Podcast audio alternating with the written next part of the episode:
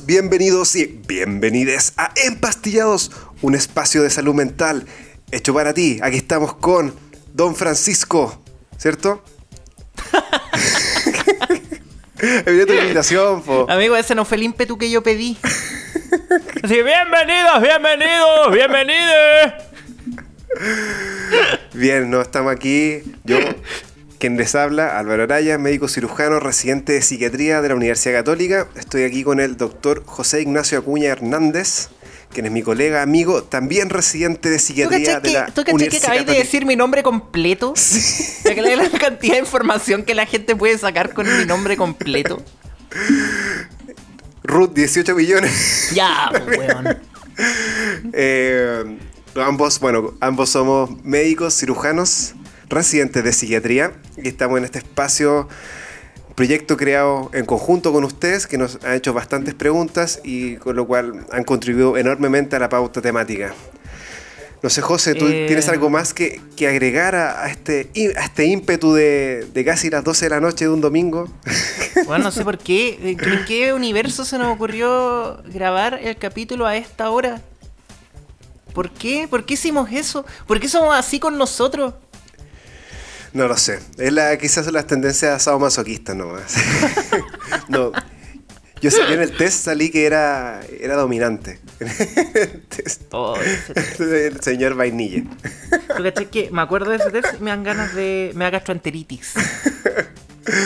Oye, Oye, eh, Espérate, espérate, algo. Eh, como es usual, eh, en este espacio nosotros hablamos temas sensibles que... No me he dejado pueden- presentarme, weón. Pero si te presenté ya, ¿qué, qué más querías decir si no tenías más currículum que lo, lo que te dije? Sí, es verdad. no, pero dale, Ya, preséntate. nomás, dale nomás. No, pero no, presenta. No, no, no. Dale nomás, sí, sí, ya está bien. Te sentiste. ¿No? ¿No? ¿Está bien? No, no, no, No. o sea, nada que mañana, o sea, igual te voy a acusar con mi psicóloga. Voy a aparecer en tu sesión.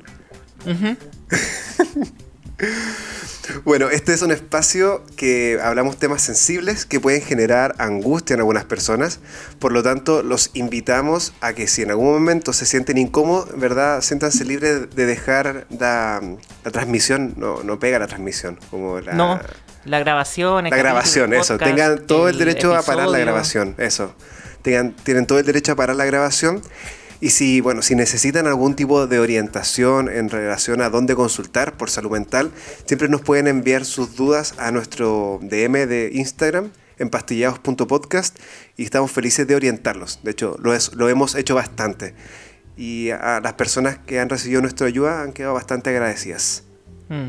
Oye, me encanta cómo ha progresado a lo largo de las semanas ese, ese inicio, sí, ha sido bacán.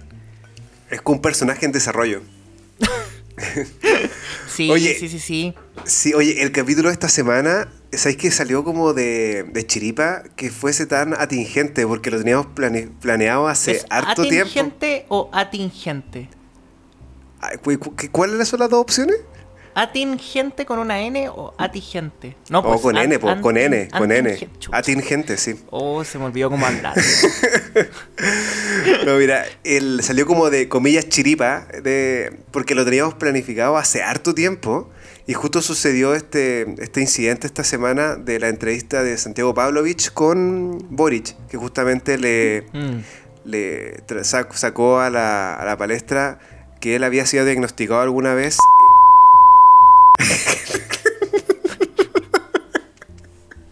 Ya, espérate. Esto es compás 137 para ponerle el, Ponle un pitito, ponle un pitito. el pitito. Sí, sí, sí, sí. Corresponde.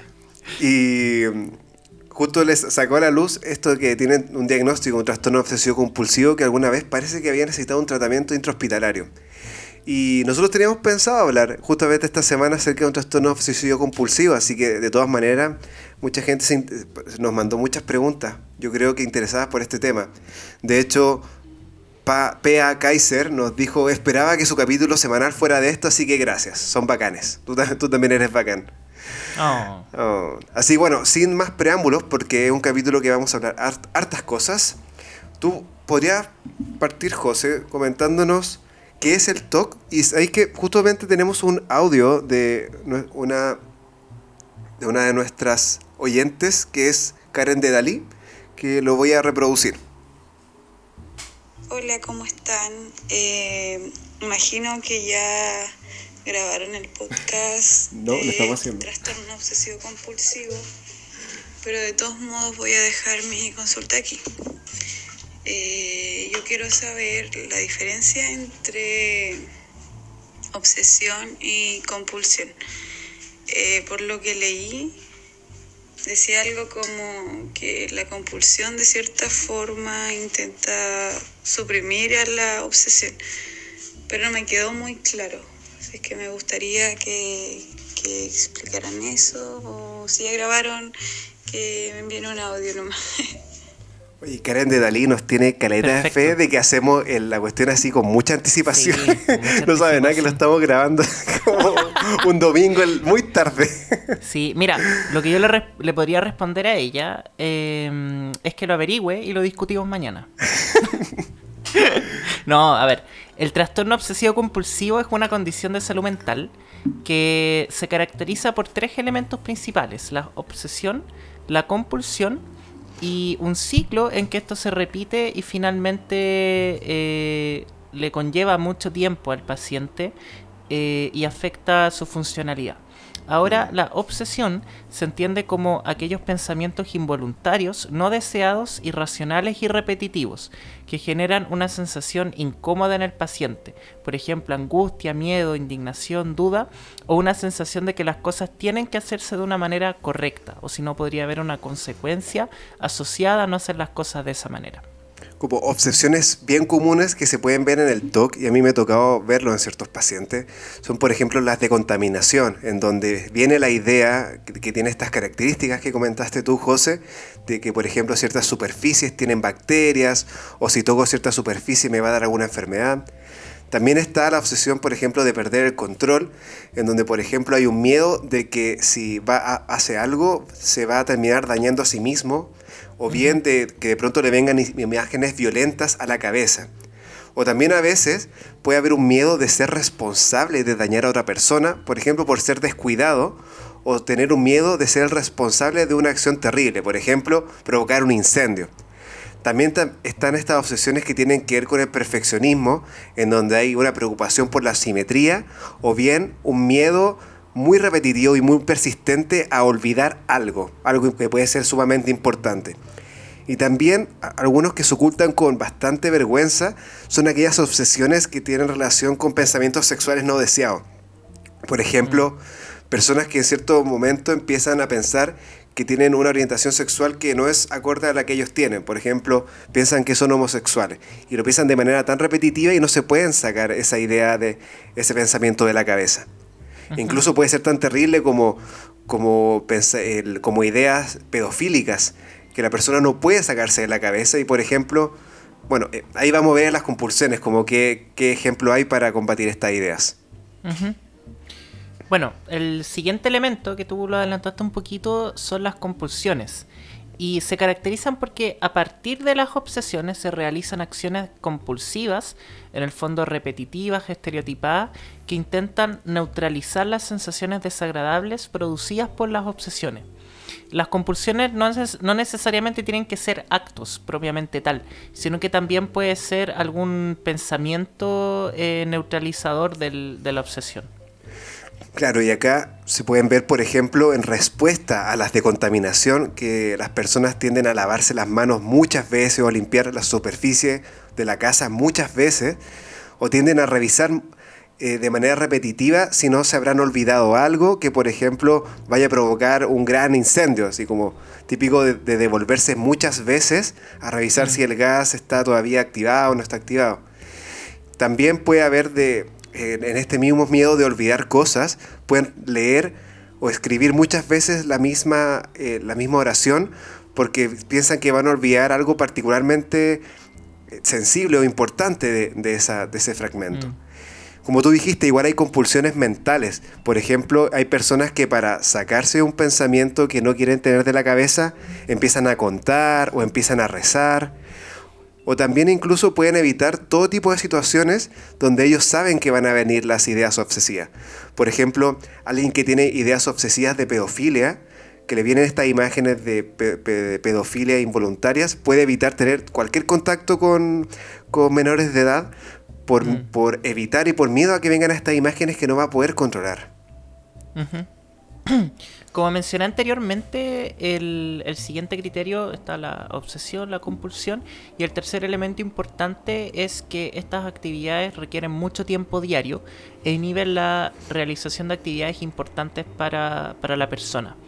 Aquí también es importante hacer la aclaración de que las clasificaciones actuales permiten hacer el diagnóstico de un TOC con la presencia de solamente una obsesión o una compulsión lo cual antes clásicamente se hacía con la presencia de ambos elementos, pero hoy en día se puede, en el fondo, hablar de un TOC solamente con obsesiones o solamente con, compulsiones. Álvaro, para, continuar con, eh, con las preguntas que nos han ido realizando de acuerdo al TOC, ¿cómo lo diferenciamos de conductas normales?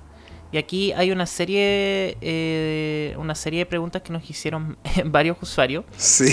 Eh, la primera es un audio. Sí, Ah, dale, ¿tenéis el audio? Tengo el audio acá. Adelante, de, querido. De The Real Iron Girl, la, la usuaria del, del, nombre potente. me encanta su nombre de perfil. Va el audio. Hola chiquillos, hoy les envío un audio.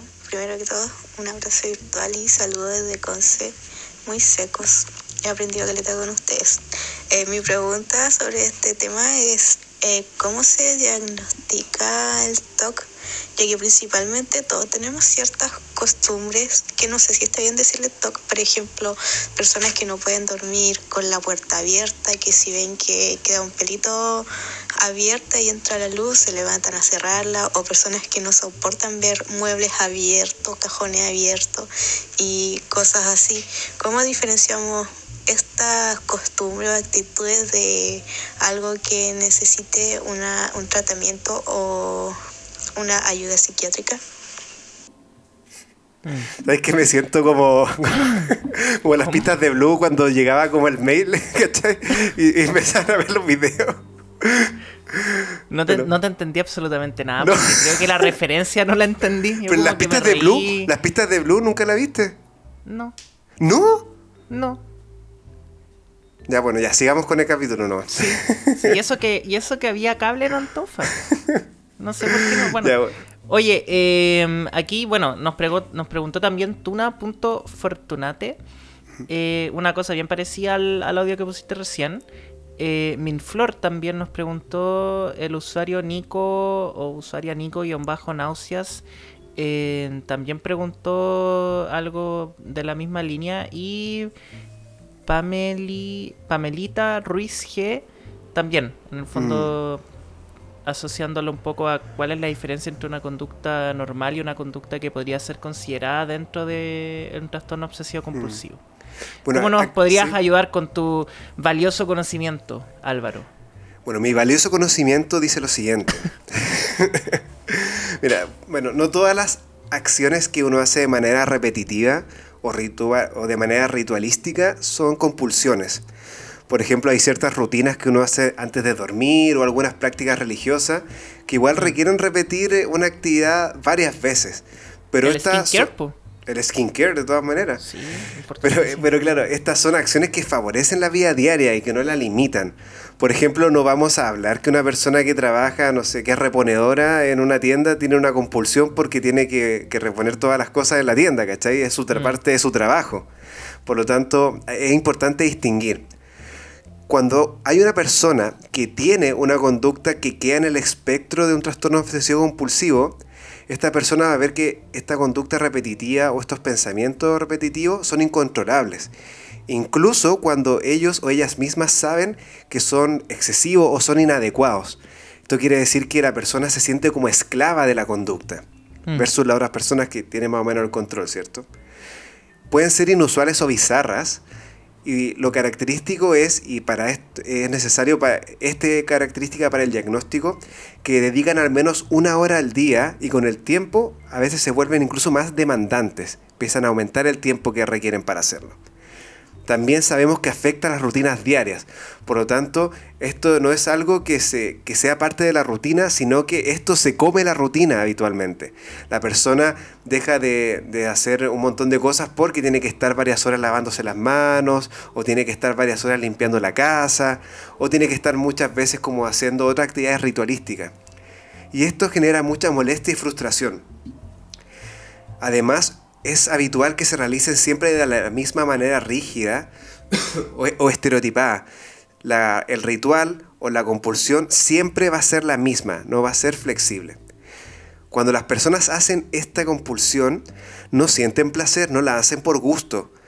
Pueden sentir un breve alivio de la ansiedad, porque principalmente cuando hacen la compulsión los pensamientos obsesivos pueden bajar, pero de ningún modo se hace buscando placer.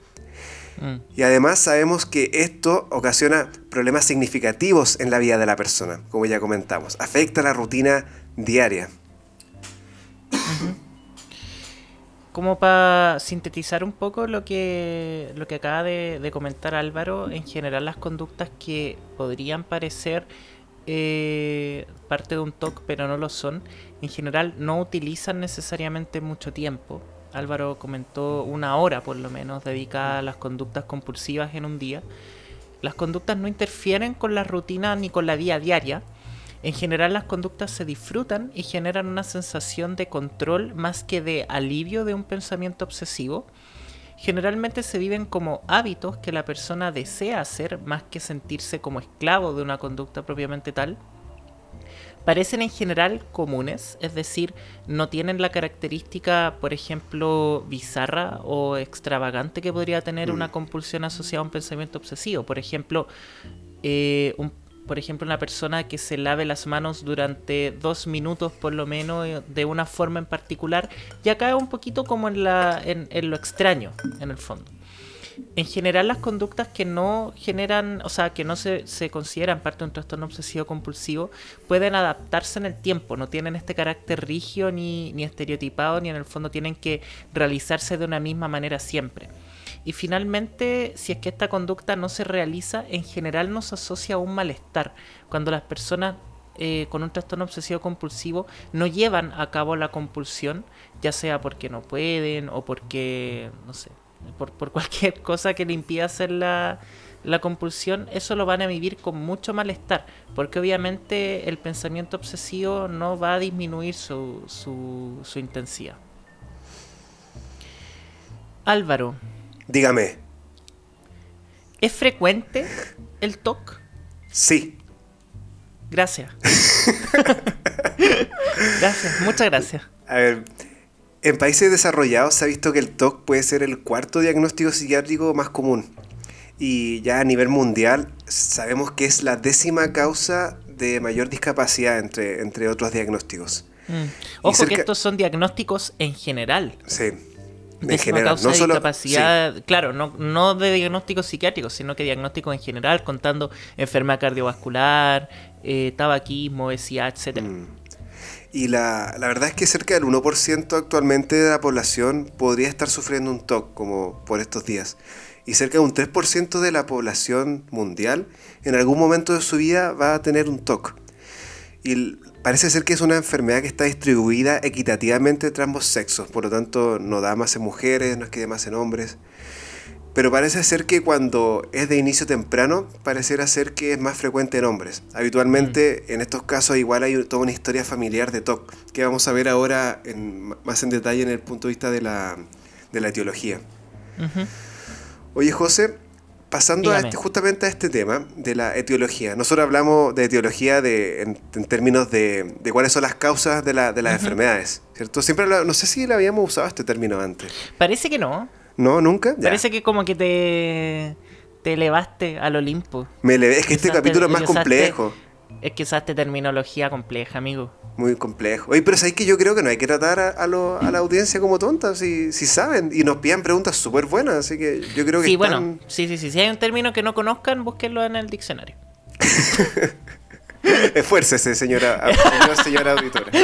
Claro, claro. Oye, eh, ya, antes que hagamos, que hagamos funable este capítulo, por favor. Ya, sí, ahora sí, ya, sigamos. Eh, entonces, ¿cómo se causa el TOC? Y acá hay dos preguntas de, de Sonorus y de Christian Sotus que tienen que ver sobre todo con cuáles son la, aquellos... ¿De qué te estás riendo? Es que dijiste Christian Sotus. No, sí. Sí, dijiste Sonorus y Se confundieron los dos, se confundieron los dos usuarios. Ay, lo siento que a esta, a, esta, a esta hora ya no me hace efecto el saber si... Ah, pucha. Ya, eh, bueno, de estos dos eh, seguidores nos hicieron dos preguntas que tienen que ver con, con cuáles, cu- cuáles son las, aquellas conductas o estados predisponentes que podrían llevar a una persona a, desa- a desarrollar un TOC. ¿Qué podrías decir tú, José, acerca de esto? A ver, como en muchas en muchas patologías de, de la, de la medicina y sobre todo de la psiquiatría, no hay un factor único que explique de manera causal la aparición de un trastorno. Y en ese sentido, eh, la investigación ha apuntado hacia varios factores que podrían eh, determinar una mayor vulnerabilidad para sufrir un diagnóstico determinado. Y estos factores que se han asociado con una mayor probabilidad tienen que ver sobre todo con la genética, la neurobiología y algunas cosas que, vamos a comentar eh, posteriormente. Con respecto a la genética, en general lo que se ha visto es que hay una importante eh, agregación familiar en estos diagnósticos y agrega- en este diagnóstico, perdón. Y agregación familiar significa que en el fondo hay familias eh, en las que este diagnóstico se, aparece más. Quería decir se diagnostica más, pero en el fondo es como demasiado redundante. Bueno, y aquí tener un paciente de primer grado con TOC, es decir, padre, madre, hermano, se relaciona con una probabilidad hasta de un 8% mayor de desarrollar un TOC eh, en algún momento de la vida. Y también lo que se ha visto es que el inicio temprano de la enfermedad, ya sea en la infancia o la pubertad, también se asocia con una mayor carga familiar eh, de, de- de esta misma enfermedad. Y como mencionó Álvaro anteriormente, este eh, inicio precoz también se relaciona más con el, con el sexo masculino. No hay un gen único responsable, sin embargo lo que se ha investigado el último tiempo es que al- algunos candidatos podrían ser eh, genes asociados con los sistemas reguladores de, de neurotransmisor serotonina a nivel eh, cerebral. Y ahí tendría sentido por qué sirven tanto los antidepresivos en el TOC. Exacto. Sí, exacto. Que justamente los vamos, ya hicimos un capítulo de antidepresivos para que lo puedan revisar. ¿Me dejas comentarte la neurobiología o, no? Amigo, tiene el micrófono a su disposición. Me comentamos que uno de los ejes para explicar, para entender cómo pasaba el TOC, era ver cómo, qué alteraciones hay a nivel de funcionamiento cerebral. Y ahora, hoy en día, sabemos que hay alteraciones en ciertas áreas del cerebro que tienen que ver con el control del comportamiento y también de las emociones. Y pasa en el TOC, así de, una, de un modo muy simple de explicar, que el cerebro empieza a dictar comportamiento, por ejemplo, impulsos, pensamientos, imágenes, que normal- normalmente la persona tendría que ser capaz de poder controlar eh, mediante distintas circuiterías cerebral, ¿cierto? Y lo que pasa es que la persistencia de estos pensamientos genera activación eh, de áreas relacionadas con la ansiedad y otras emociones displacenteras. Por lo tanto, es un cerebro como que dicta, dicta comportamientos que no se pueden controlar y se forma como un disco rayado. Y este disco rayado en la persona genera mucha ansiedad, activa todas las áreas relacionadas con la ansiedad y el disgusto igualmente. Y va a provocar finalmente un estado similar al de estar como amenazado o inseguro en ese momento o incómodo. Entonces, entonces, cuando viene la compulsión, la función de la compulsión es poder aliviar esta ansiedad, a poder aplacar un poco este sistema que está, que está hiperactivo, de todos los sistemas emocionales que están hiperactivados. Otras cosas que también se, se han asociado a la aparición eh, del trastorno obsesivo compulsivo son el trauma, específicamente el trauma eh, ocurrido en la etapa infantil. Eh, y esto se ha visto, de acuerdo a los estudios, que podría relacionarse con una mayor probabilidad de presentar síntomas obsesivos en la etapa adolescente y adulta. Hablamos de trauma psicológico, obviamente. Eh, y finalmente, eh, infecciones durante la infancia, por ejemplo, infecciones streptocócicas por un tipo específico de, de bacteria, se asocian con síntomas neuropsiquiátricos principalmente del área obsesivo-compulsiva en, en pacientes durante, durante su edad infantil.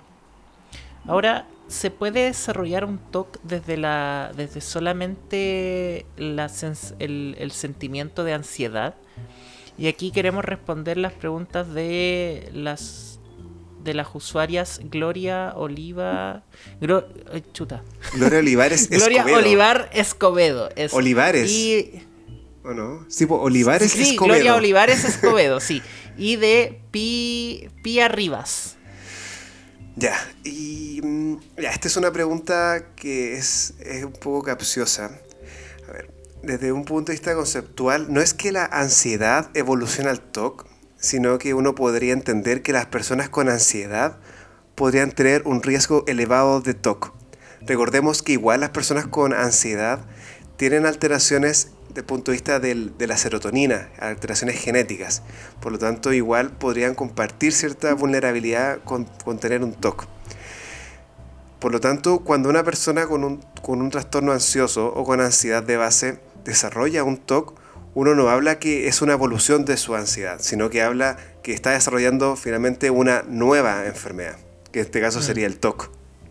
Sí, oye, yo te quería agregar un punto en ese, en, en- en esta parte, y es que en general la ansiedad tiene mucho más que ver con el miedo como emoción y el TOC tiene que ver más con el disgusto Mm. como, como emoción guía o con la duda muchas veces. De hecho, la, cuando se estudian en modelos animales TOC, lo que el comportamiento que se analoga al TOC es como el comportamiento del grooming de los animales, como el, el acicalamiento.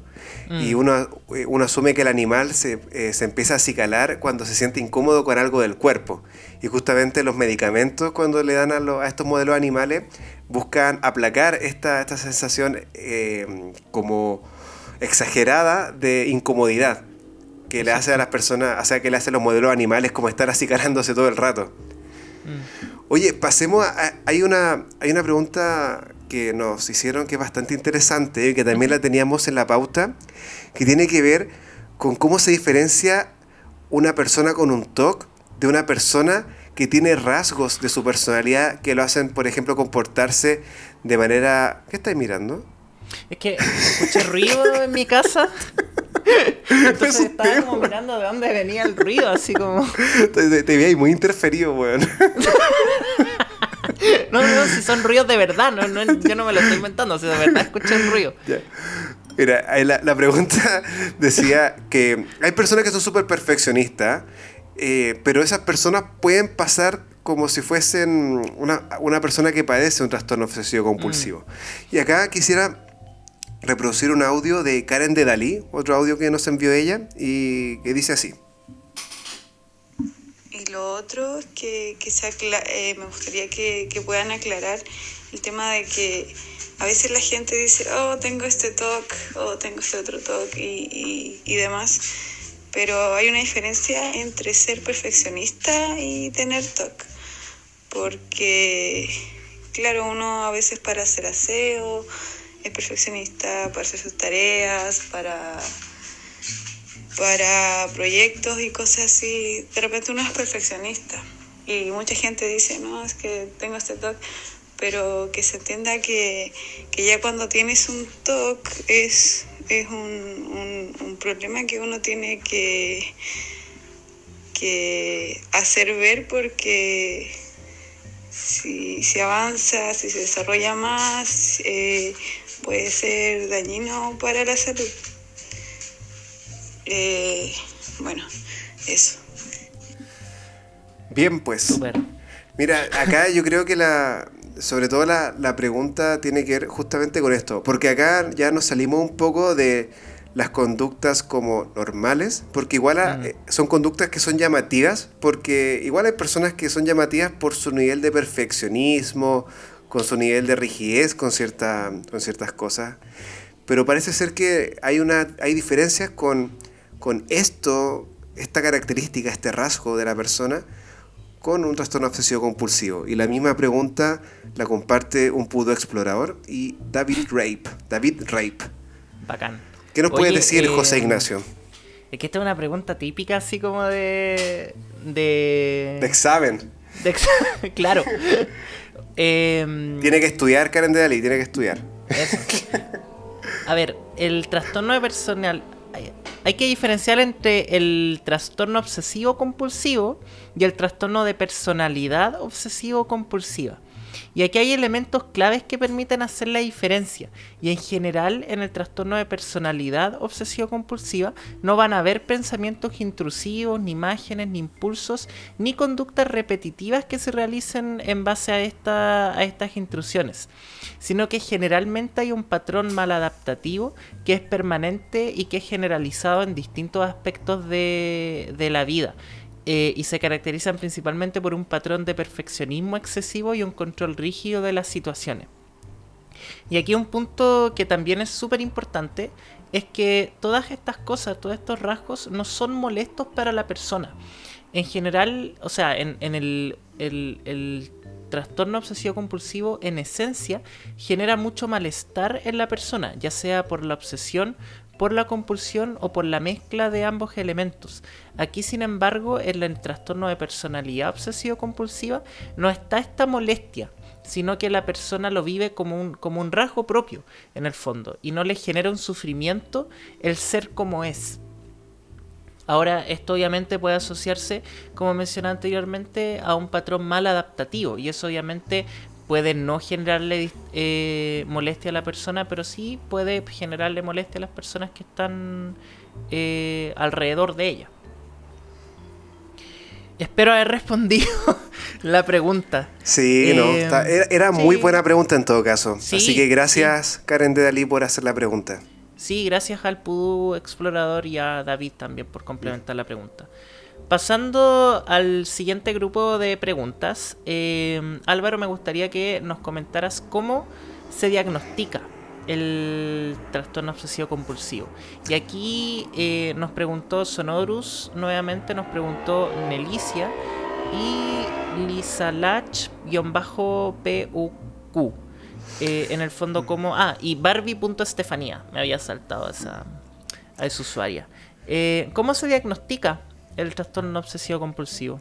Ya, como es de regla en todas las cosas que ya hemos, ya hemos hablado, no hay ningún examen en la actualidad que permita hacer un diagnóstico preciso de, de un trastorno obsesivo compulsivo.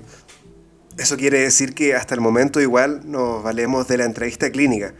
Y acá básicamente consiste en identificar o bien una obsesión o bien una compulsión, una conducta obsesiva, una conducta compulsiva, porque recordemos que solo se necesita uno de los dos para poder ca- catalogar a la persona como con un TOC. Y que además esta conducta genere un gran malestar en la persona y que altere su funcionalidad y que ocupe cierta cantidad de, de tiempo en el día. Es importante, sí, como ya por más detalles, que se pueda explorar en esta persona cuál es el nivel de enjuiciamiento que tiene de sus conductas, si la persona es capaz de ver que lo que está haciendo es irracional o no. Porque hay ciertas terapias que las vamos a comentar ahora que necesitan que la persona igual entienda que su conducta no es racional. Por ejemplo, que entienda que no es racional que lave, se lave las manos durante cinco horas. Hay personas que tienen un TOC que es muy grave, que esa capacidad para enjuiciar esto como irracional está perdida. Por lo tanto, en, esa, en esos pacientes la terapia va a ser más difícil y quizá no se puedan implementar algunos tratamientos. También es importante ver si hay acompañamiento de otras patologías, porque usual- la regla es que habitualmente hayan, por ejemplo, depresión o puede haber un abuso de alcohol también.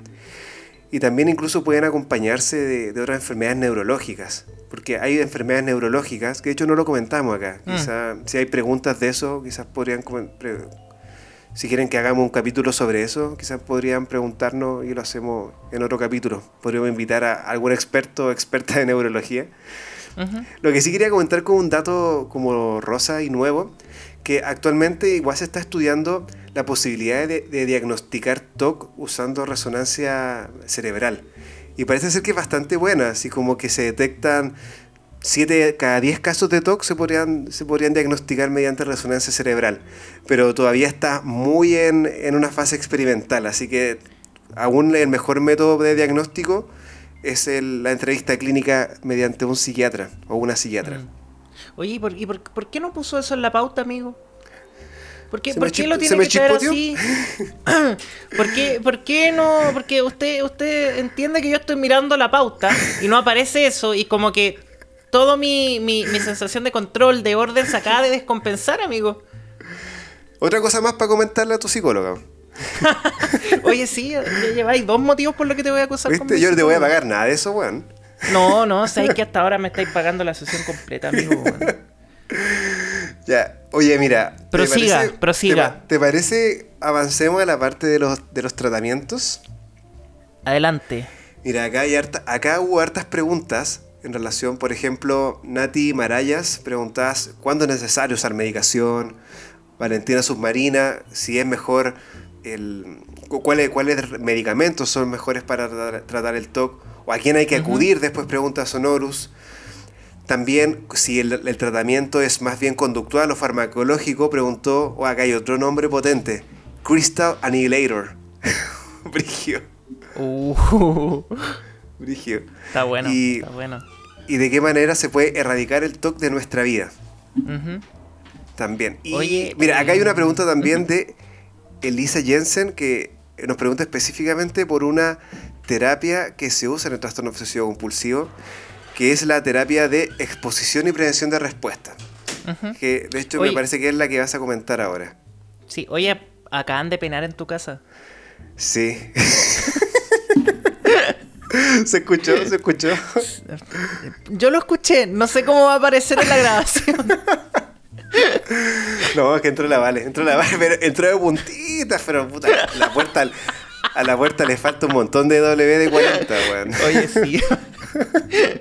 Oye, eh, a ver, hay dos líneas de, de manejo que nos gustaría comentar en, para efectos de- del capítulo, que son la línea farmacológica y la línea no farmacológica, obviamente. Eh, dentro de lo farmacológico, lo que ha tenido más estudios es la terapia cognitivo-conductual diseñada para trastorno obsesivo-compulsivo. Eh, y este tipo de terapia cognitivo-conductual utiliza una estrategia que se denomina de exposición y prevención de respuesta. La exposición se refiere a la confrontación de los pensamientos, imágenes, objetos o situaciones a partir de los cuales el paciente se pone ansioso. Y la prevención de respuesta tiene que ver que cuando el paciente toma contacto con aquel elemento que lo pone ansioso, puede escoger si realizar o no la acción compulsiva. Eh, ahora esto obviamente pro- probablemente aumente la, la- la ansiedad del paciente. Sin embargo, tras múltiples ciclos de exposición y prevención de respuesta, la ansiedad va a ir disminuyendo. Y esto es lo que se conoce en este tipo de terapia como el fenómeno de habituación. Ahora, a nivel cerebral, lo que ocurre es que el, el- el- cerebro va aprendiendo de que no se justifica el, estado constante de alerta y que no pasa nada finalmente si es que no se realiza la compulsión. A modo de ejemplo, en un paciente que podría tener un, un TOC de contaminación o un TOC de, de limpieza, el terapeuta puede exponer inicialmente solamente a ideas. Por ejemplo, le puede pedir al paciente que se imagine una situación eh, y muchas veces el, solo el imaginar la situación puede desencadenar una respuesta compulsiva en el paciente. Ya el terapeuta lo que busca es prevenir esta respuesta. Y a medida que se va complejizando la exposición, es decir, se puede pasar de un pensamiento a una imagen, que puede ser, por ejemplo, una foto de un basurero, a, no sé, traerle basura al paciente, eh, lo que se va viendo es que esta habituación cada vez va funcionando como un, eh, como un, como un elemento que impide que se origine la respuesta compulsiva. Sí, yo creo que ahí es importante destacar que es la terapia que está demostrada en TOC. Por lo tanto, Exacto. en general, cuando nosotros recomendamos una terapia, recomendamos a la persona que vaya a este tipo de terapia. Co- terapia cognitivo-conductual diseñada para TOC. El problema es que hay muchas personas que, que consultan por TOC, que tienen un TOC, pero no la pero no, no manifiestan su- sus conductas obsesivas compulsivas por vergüenza. Y, cuando un- y cuando la aceptan y uno les hace el diagnóstico de TOC y quiere derivarlos a esta terapia específica de TOC, ¿Qué pasa en Chile? Hay muy pocas personas capacitadas para hacer esta terapia y habitualmente cuando está disponible es súper cara. Por lo tanto, está escasamente a nuestra disposición y a la disposición de los pacientes poder acceder a ella. Y es aquí donde vienen nuestros fieles compañeros, los fármacos, que la verdad es que es una muy buena opción. Y, y acá son unos medicamentos que ya comentábamos y que probablemente son como el, la, la mejor arma que tenemos El en la psiquiatría, el, ca- el caballito de batalla, los antidepresivos, que ya tenemos un capítulo destinado a eso. Eh, así que le instamos, por favor, que, que la verdad es que el, el tema de efecto adverso y de cómo actúan no es muy distinto a cómo funcionan acá. Quizás la única particularidad que hay, dos particularidades que hay aquí en, en el TOC, es que las dosis que se usan para los trastornos obsesivos compulsivos son mucho más altas que las que se usan para eh, trastornos de ansiedad o bien para trastornos depresivos. Y también se necesita mantener por más tiempo para recién notar una respuesta inicial. Por ejemplo, en depresión o ansiedad, en un mes ya hay una respuesta, pero acá estamos hablando de que uno podría esperar incluso hasta tres meses para recién tener una respuesta. Y la verdad es que en Globo, la mayor parte de, la- de las personas que tienen un TOC, cerca de 7 de cada 10 personas, se va a beneficiar de, de la terapia de, de exposición, y respuesta, exposición y prevención de respuesta, la terapia cognitivo-conductual, o de medicamentos. Por lo tanto, la respuesta es muy buena en general.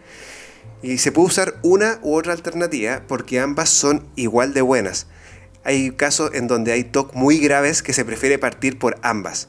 Pero la verdad es que habitualmente, si ambas están disponibles, habitualmente es bueno y es buena práctica como recomendar ambas. Pero eh, en general acá en Chile usualmente está disponible solo la, las terapias farmacológicas. Pero que en rigor es igual de efectiva que la terapia cognitivo-conductual. Oye José, quería hacerte una Dígame. pregunta que nos envía Javi Vergara G, que justamente es un audio y que habla acerca de el tiempo para el tratamiento. Ahí te lo voy a, te la voy a reproducir, ¿ya? Dale. Hola chiques, mi pregunta para el capítulo de trastorno obsesivo compulsivo es cómo el tiempo de desarrollo de las obsesiones y compulsiones eh, incide en la intervención terapéutica y en la mejora de los resultados de esta. Un cariñoso saludo. Abrazos. Muchos abrazos Muchas para gracias nosotros. también. Sí, muchos abrazos. Y también muchos abrazos de vuelta. Oye, em, lo que se ha visto con el, con el TOC es que, y tú lo adelantaste un poquito antes, Álvaro, es que hay un gran retraso en la búsqueda del tratamiento. Y en algunos estudios se ha, se ha estimado que algunos pacientes podrían demorar hasta 10 años en tener algún contacto con algún profesional de salud por eh, sus síntomas asociados al TOC. Y también se sabe que a mayor tiempo de, de evolución sin tratamiento se provocan cambios cerebrales que podrían hacer eh, cualquier estrategia de manejo menos efectiva.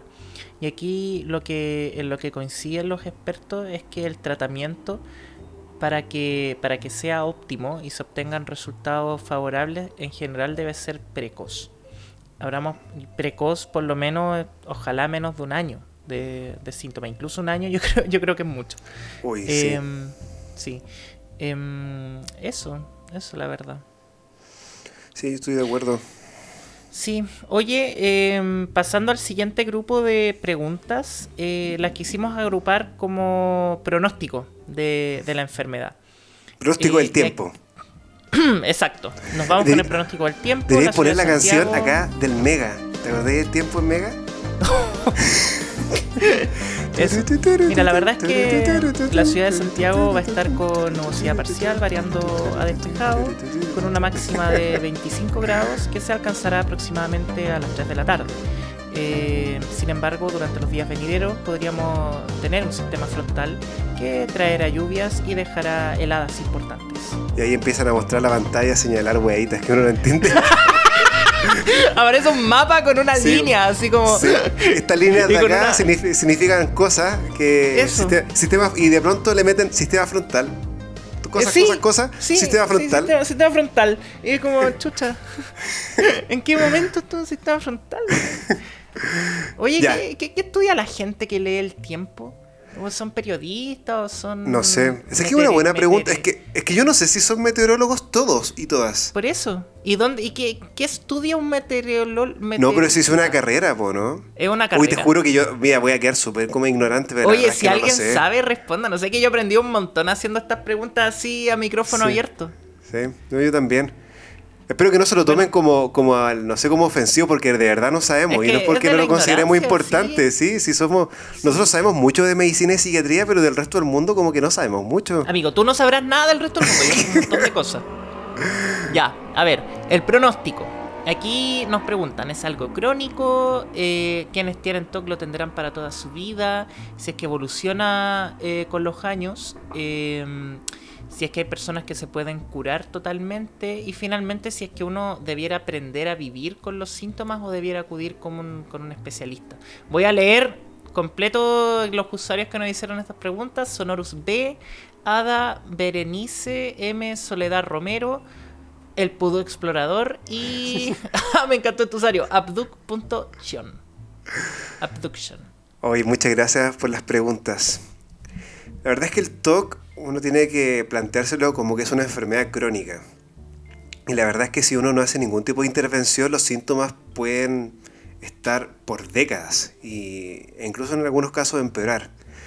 Pero sabemos que los resultados a largo plazo, si se implementa un tratamiento, son bastante positivos y en muchos casos se puede lograr la remisión completa de los síntomas.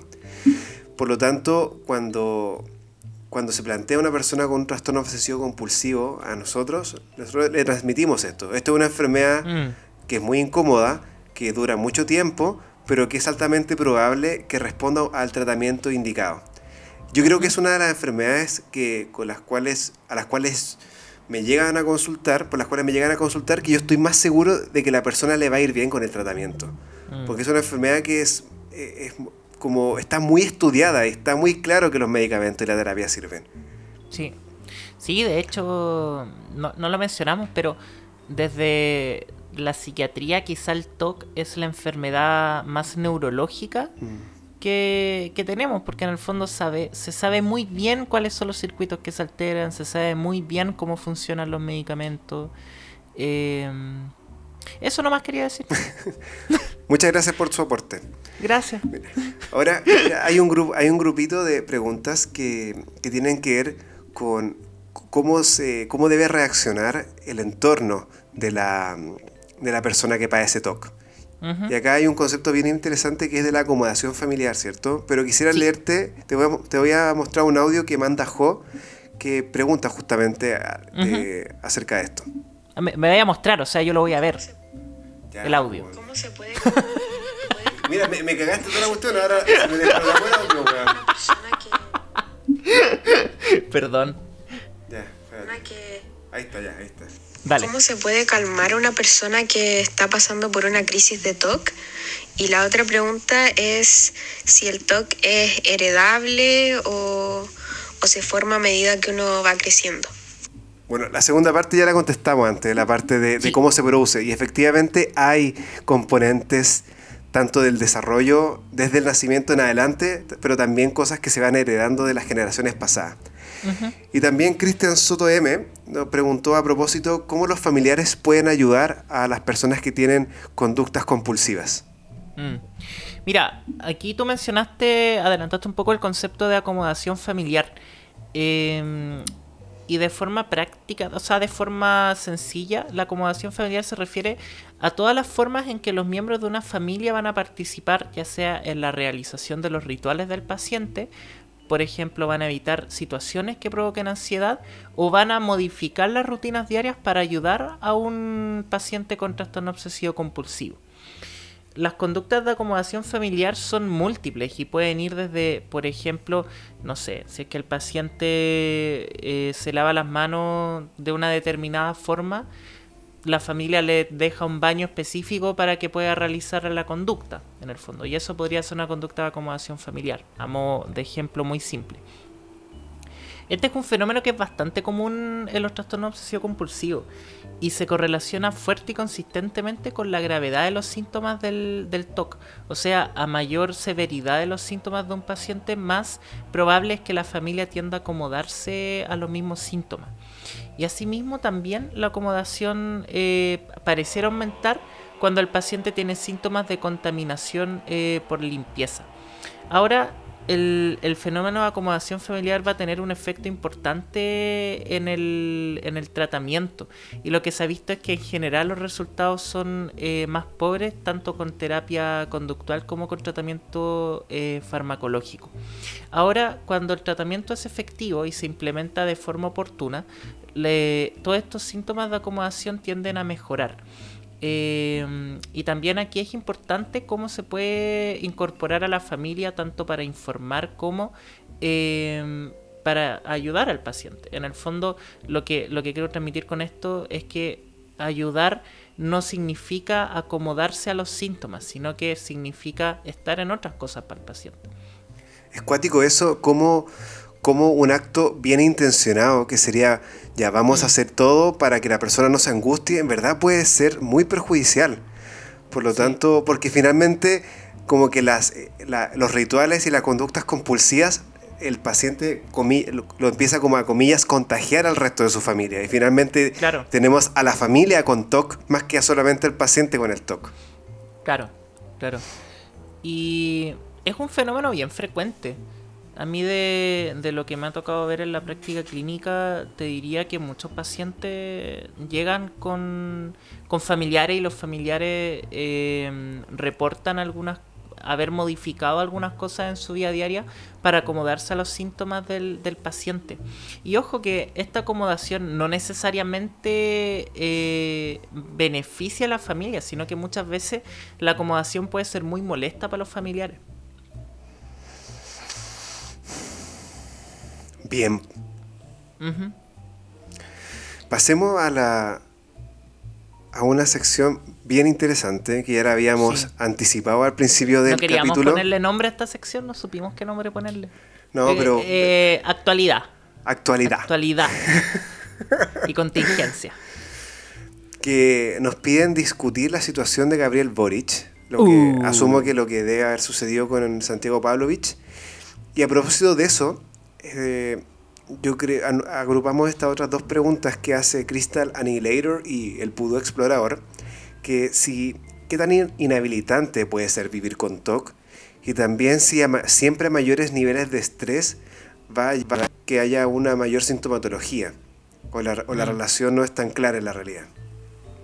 Oye, eh, ¿podemos decir los nombres o no? Es que, ¿por qué no? Yo creo que sí. Sí, pues, obvio que son personajes públicos. Sí, pues. Aparte estamos hablando cosas que son verdad.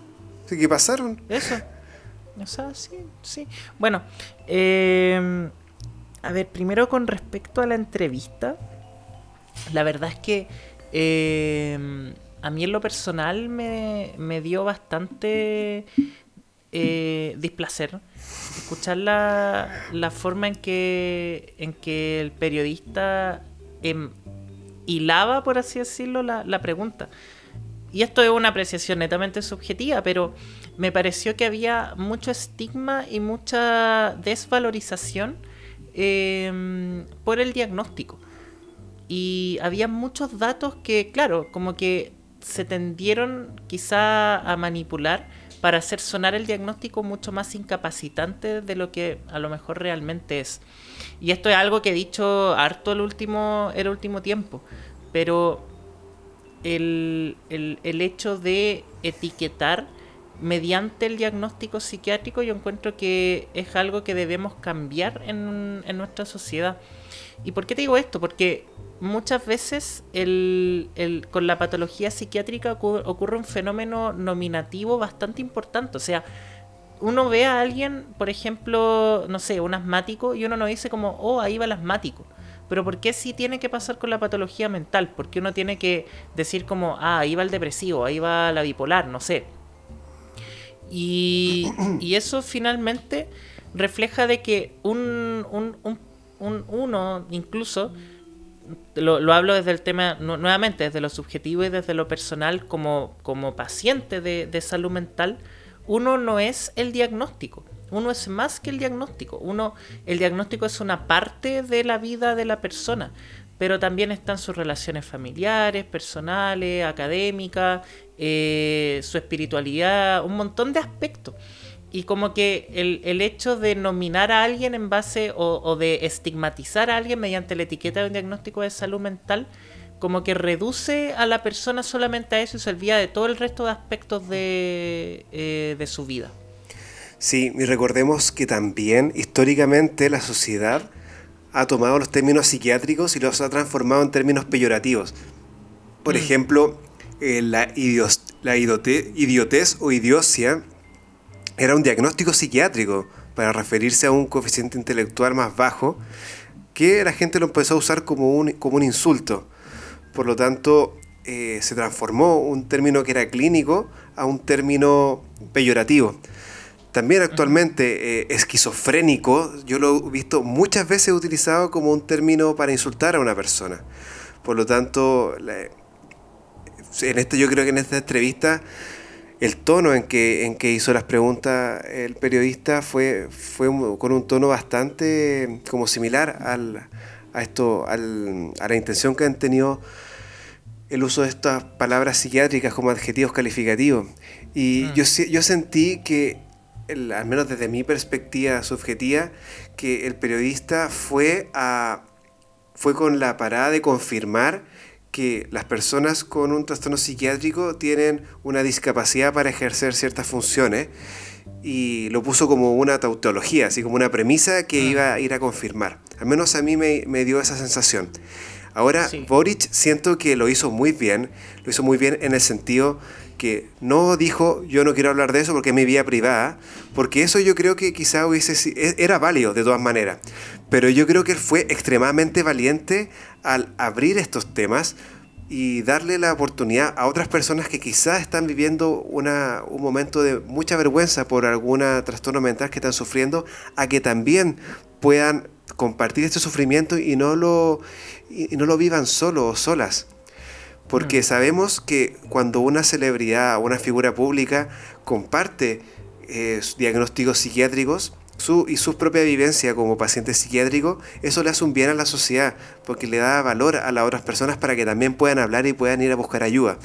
Así que, bueno, te felicito por esto, eh, eh doctoría decir, Gabriel, Gabriel Boris, porque creo que creo que lo hiciste bastante bien en ese momento. No sé si estará escuchando, ni cagando está escuchando este capítulo, pero si alguna vez lo escucha, o que ojalá, lo, ojalá reciba mis felicitaciones.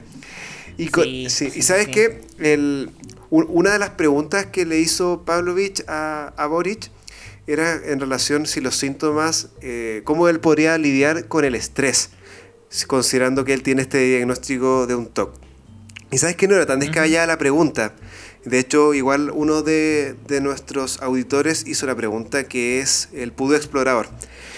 Y sabes que en estudios que bueno, pueden tener una metodología como cuestionable porque no era tan rigurosa, pero al menos los pacientes que tienen TOC, al menos entre un cuarto y un tercio de los pacientes, un cuarto y dos tercios de los pacientes, reconocían que el inicio del trastorno fue concomitante como con un evento vital significativo, con un periodo estresante.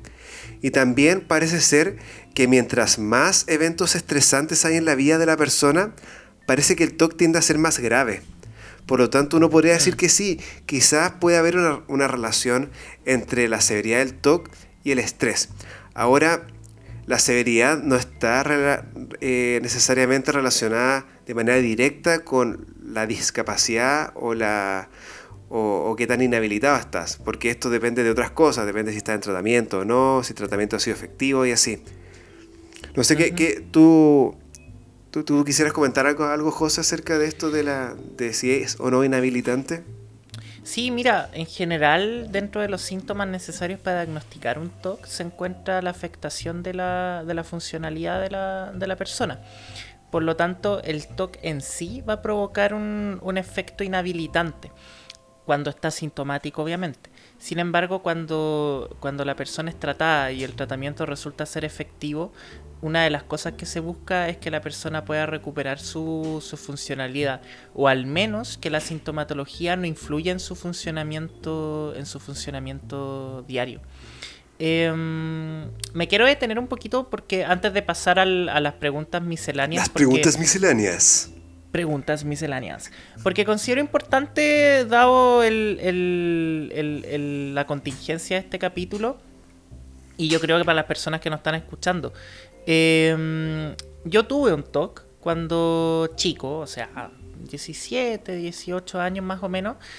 Y bueno, me traté, le doy muchas gracias a mi familia por haberme dado la, la oportunidad, el acceso al tratamiento.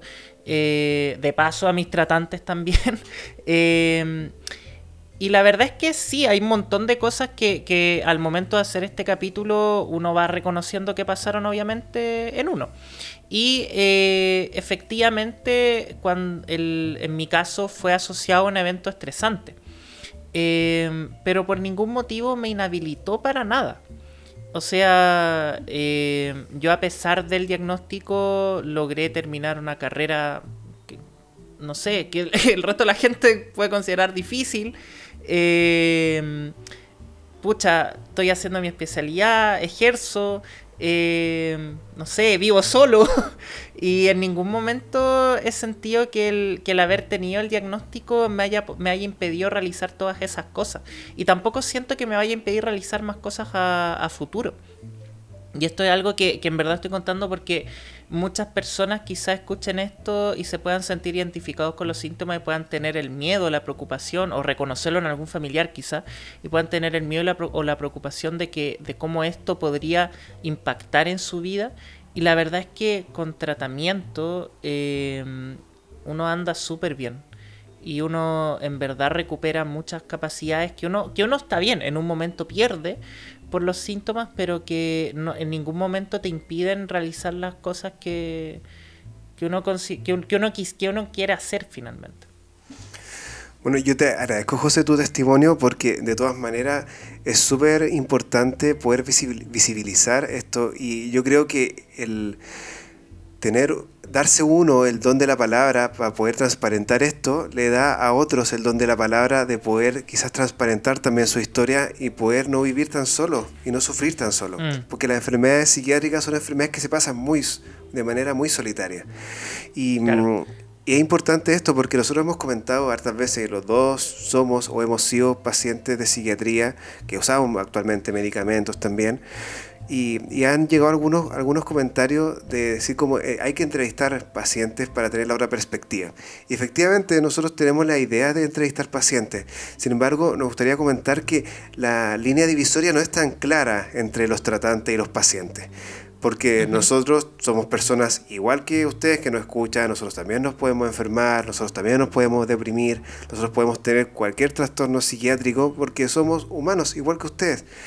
Nosotros, esa es nuestra perspectiva. Nosotros somos horizontales, somos, ocupamos un lugar, el mismo lugar que ocupan ustedes, solo que sabemos más de un tema y ustedes sabrán más de otras cosas que nosotros no sabemos. Y por eso le preguntamos harto, porque de verdad que, que no sabemos, bueno, quizás yo no sé muchas más cosas que la, que la psiquiatría y la medicina, quizás José maneja el- también el globoflexismo y todas esas cosas. Pero, es mentira no sé no sé doblar globo amigo no lo sé me encantaría aprender pero no lo sé oye Bueno. te mando un abrazo a la distancia amigo este es un momento como para oh, si era para estar Ah, juntos. sí. Mm, sí oh. bueno, pero, ya no... las Ya no circunstancias no ya- lo permiten Ya Pero es que igual podríamos grabar presencial si estamos en fase 2. Yo estoy bien en mi casa, amigo. No necesito que nadie venga a ocupar mi espacio. Te lo agradezco. Te lo agradezco, de verdad. Ya, pase- pasemos a las preguntas, a las preguntas misceláneas. Preguntas misceláneas. Yo, ¿te parece me, me haces tú la primera pregunta o no? Bueno, Ya. dice. Sí. Ya. Bueno. Mira, aquí la usua- usuaria, voy a asumir, eh, ana.han.h, me imagino que se lee como Anahan, eh, dice, ¿se puede ver TOC en niños o adolescentes o es mayoritariamente en adultos? El TOC puede empezar en cualquier momento. Desde, claro, desde la edad preescolar incluso hasta la adultez. ¿Cierto? Pero igual hay como dos rangos de edad en donde tiende a aparecer de manera más frecuente. El primer rango de edad entre- es entre los 10 y los 12 años. Y el segundo rango etario es entre los últimos años de la adolescencia y los primeros años de la adultez. Por lo tanto, sí, puede aparecer durante toda la vida, pero en estos dos periodos tiende a ser más frecuente que aparezca. Mira, hay una, hay una pregunta de piabecerra.cl que dice. ¿qué opinan de las miradas que incluyen al TOC dentro del concepto de la neurodivergencia? Recordemos que la neurodivergencia es, una, es, es un concepto que está surgiendo para denominar a aquellas personas que están diagnosticadas, por ejemplo, con un trastorno del espectro autista y que no necesariamente eh, tienen cierto grado de... A ver, que, que podrían funcionar, pero sus discapacidades tendrían más que ver con que la sociedad no está adaptada a ellos. Yo menos ese concepto entiendo yo. Pero sí, insisto, yo no sé mucho de esto, eso es lo que yo entendía, pero si alguien entiende otro concepto, corríjanos nomás. O corríjame. Mira, partiendo, sí, partiendo de esa, de esa definición que tú das del concepto de neurodivergencia, eh, uno podría considerar eh, el TOC dentro de, o sea, podría considerar a las personas de TOC dentro de este grupo, en el caso que el sufrimiento de la persona no se explique por una mala adaptación del sistema. En el fondo, y que, era un poco lo que tú apuntabas con el diagnóstico del trastorno espectro autista, que en el fondo el sistema en sí mismo eh, puede generar mayor complicaciones de esta patología. Sin embargo, en las personas con TOC no se da mucho esto. Como que finalmente el sufrimiento viene desde la misma persona. Y no es un tema de que la sociedad no esté adaptada para personas con TOC, sino que finalmente la persona pierde su capacidad de adaptarse a la sociedad por una condición específica que con tratamiento podría mejorar. Entonces yo creo que, eh, no, no sé si respondo la pregunta con eso, pero eh, hay que hacer ahí bien la aclaración desde dónde viene el sufrimiento, si es que es desde la persona o si es, si es que es desde las condiciones de nuestra sociedad. Sí, quizá ahí la única excepción sería cuando ocurre un TOC en una persona que tiene un trastorno del espectro autista.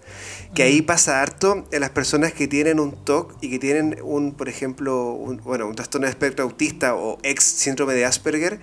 Pasa que, que las conductas obsesivas compulsivas eh, las enjuician poco como realmente irracionales. Por lo tanto, a veces incluso puede no causarles tanto sufrimiento subjetivo pero tiende a ser súper disruptor con todo el resto de su, con- de su día a día. Pero ahí quizás podría hablarse que puede, podría caer dentro del concepto de neurodivergencia, pero e- es un tema que es, es polémico, es bastante nuevo. Yo creo que está bien Mm. plantearlo, está bien plantearlo como para la discusión, pero es muy nuevo todavía. Sí. Oye, em, hay un grupo de preguntas que, al que las vamos a leer, pero la verdad es que son como de otro capítulo, por así decirle, de otra temática. ¿ya? Eh, la primera dice, eh, es de la usuaria Beach Please, y eh, habla sobre comerse las uñas. Mm. Eh, y la verdad es que hay otros trastornos que se asocian a los trastornos obsesivo compulsivos en los manuales de clasificación, que no los quisimos abordar en este capítulo en, en respeto al tiempo, pero que la verdad es que si les gustaría escuchar sobre esos otros diagnósticos, nosotros bienvenidos. Y ahí se incluye el trastorno por acumulación, eh, tirarse el pelo, que es la tricotilomanía, el trastorno por escoriación. Y El trastorno dia- corporal también. también. Entonces, son trastornos asociados al TOC, eh, pero que son otros diagnósticos en sí. Y yo creo que merecen de otro, de un espacio eh, propio, en el fondo, para poder ser tratados. Así que si quieren que hablemos de ellos, nos, nos escriben al, al DM, porque al menos un es un tema súper interesante y que feliz hacemos un capítulo dedicado a eso, pero es, es bien específico, pero es, es bien, es bien choro. Así que si quieren ese capítulo, díganos nomás. Sí. Y aquí también nos preguntaron sobre agorafobia. Eh, Mainu, Mainunes Science y Johnny eh, nos preguntaron sobre agorafobia. La verdad es que ese también es un diagnóstico distinto al del TOC. tiene que ver más con los trastornos ansiosos y eh, bueno, nosotros hicimos un capítulo de trastornos ansiosos. Sí, sí, yo creo que podrían Quizá no encontrar... hablamos de agorafobia, Sí. pero... Sí, quizás podrían encontrar harta respuesta a eso allá, pero si no encuentran sus respuestas, bueno, podemos hacer un capítulo específico de, de, de algunos trastornos en particular, quizás, de, de ansiedad. Y sabes qué me acordé que Just Alex Jackson había hecho una pregunta de TOC, de trastorno ansioso y TOC en el capítulo pasado, ¿te acordáis? En el trastorno de Ah, ansiedad. tenés razón. Pero parece que esa era la única pregunta que había de TOC, ¿cierto? Sí, ¿Sí? sí, sí. Y es interesante que la... Que Bueno, ya, ya le respondimos un capítulo entero, amigo. No, pero es importante comentar que la, ans- la ansiedad puede estar en el, en el TOC.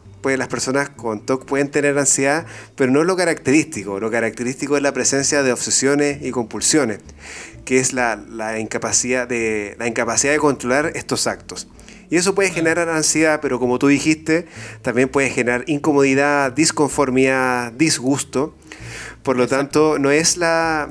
Por lo tanto, eso fue la razón por la cual se sacó de los de- en el sistema de clasificación de los trastornos de ansiedad y se creó un grupo aparte de trastornos obsesivo compulsivo y trastornos relacionados, donde lo central es esta incapacidad de controlar el comportamiento. Exacto. Oye, eh, demos por finalizado el episodio. Estuvo denso, weón. Estuvo bastante denso, pero bueno. Estuvo bueno, estuvo como Bueno. sólido. De hecho, hasta Eh, podríamos. eh, eh. que- Quedó como un capítulo académico. Sí, oye, ¿sabéis que sí? Deberíamos, este, debería ser, sí. este debería ser el capítulo pagado. No. No, no, no. Empastillado va a seguir siendo, va a ser, seguirá siendo, y siempre lo ha sido, una institución sin fines de lucro. Oye, me acaba de escribir un laboratorio. ¿O tú querís lucrar? Un ¿Vos labor- querís lucrar? Me acaba de ¿Vos escribir, un- lucrar, me, aca- amigo? me acaba de escribir un laboratorio. Nos dice que nos quieren comprar podcast. Ah. Oye, no, no, este es un espacio para la gente. Eh, yo creo que seguirá siendo gratuito. Ahora eh, estamos evaluando eh, incorporarnos a Patreon, pero no sé. Pero sería No- no solo, sé pa- cómo solo para pagar publicidad. Que Mm. igual tampoco es tan caro. Pero si, si queremos seguir pagando mucho más. Ay, Claro. no sé, ahí hay que ver en realidad. Ah, Que aparte de hacer Patreon igual requiere tiempo. Que, que no tenemos Sí, po. tampoco. Sí. Así que, oye, eh, muchas gracias a la gente que, que nos escuchó, que nos escucha. Eh, son un gran soporte y son la parte fundamental de, de este espacio. Sí. Como ustedes saben, este es un espacio de salud mental hecho para ustedes. Nosotros ponemos a disposición lo que sabemos eh, y un poco lo que lo, lo- que hemos estudiado para, para entregárselo a ustedes de forma simple, sencilla y que, y que puedan entender esto y que de cierta forma también eh, se puede ir desestigmatizando la salud mental. Sí, la verdad es que estamos súper agradecidos por las preguntas que nos han mandado. Eh, nos gusta mucho que, que nos puedan confiar sus historias al, al DM de Instagram. Eh, eso quiere decir que algo, algo estamos haciendo bien. Y eso no- nos motiva un montón a seguir haciendo estos capítulos, que ya de por sí es entretenido, así que nosotros ya Ujú. estábamos entretenidos sin tener tanto apoyo. Imagínense lo, lo bien que lo estamos pasando ahora, que en verdad ha resultado súper bueno. Así que de verdad, muchas gracias. Veamos si pronto nos sacamos un live quizá, porque hemos hecho muchos live en colaboración, pero no hemos hecho Sí, ningún live entre sí, no- nosotros no dos. Hemos hecho live, claro. Sí. Claro, debiéramos hacer un live. E invitemos gente nomás que se meta al live y, co- y conversamos. Sí, oye Gabriel Boric, invit- eh, te invitamos. Gabriel Boric, Y- te invitamos. Sí, y eh, ah, Julio César Rodríguez nos tiene que invitar a la junta. Sí, pues ¿cómo, junta cómo se no llama, va? ¿no? Eh, sí, se llama Bueno, la a su junta. cuestión, a su cuestión que hace como de, de Donde- donde que te el- invita a comer. ¿Dónde estuvo el que? ¿Ahí comen? A eso no sabía. Parece que sí. ¿Sí? Pero Julio César, yo soy vegano, así que te vamos a mandar nuestra, tener- te vamos a mandar nuestra, nuestra sugerencia de menú.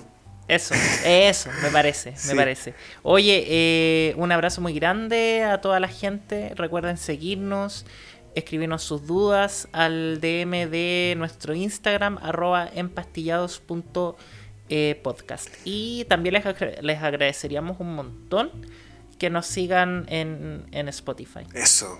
Cuando dice, a donde dice esa cosita como seguir podcast, clican ahí y nos están ayudando mucho. No te olvides apretar la campanita. Eso, Activa las notificaciones. eso, eso. Así que un abrazo enorme un abrazo. Gracias. Totales. No, por favor,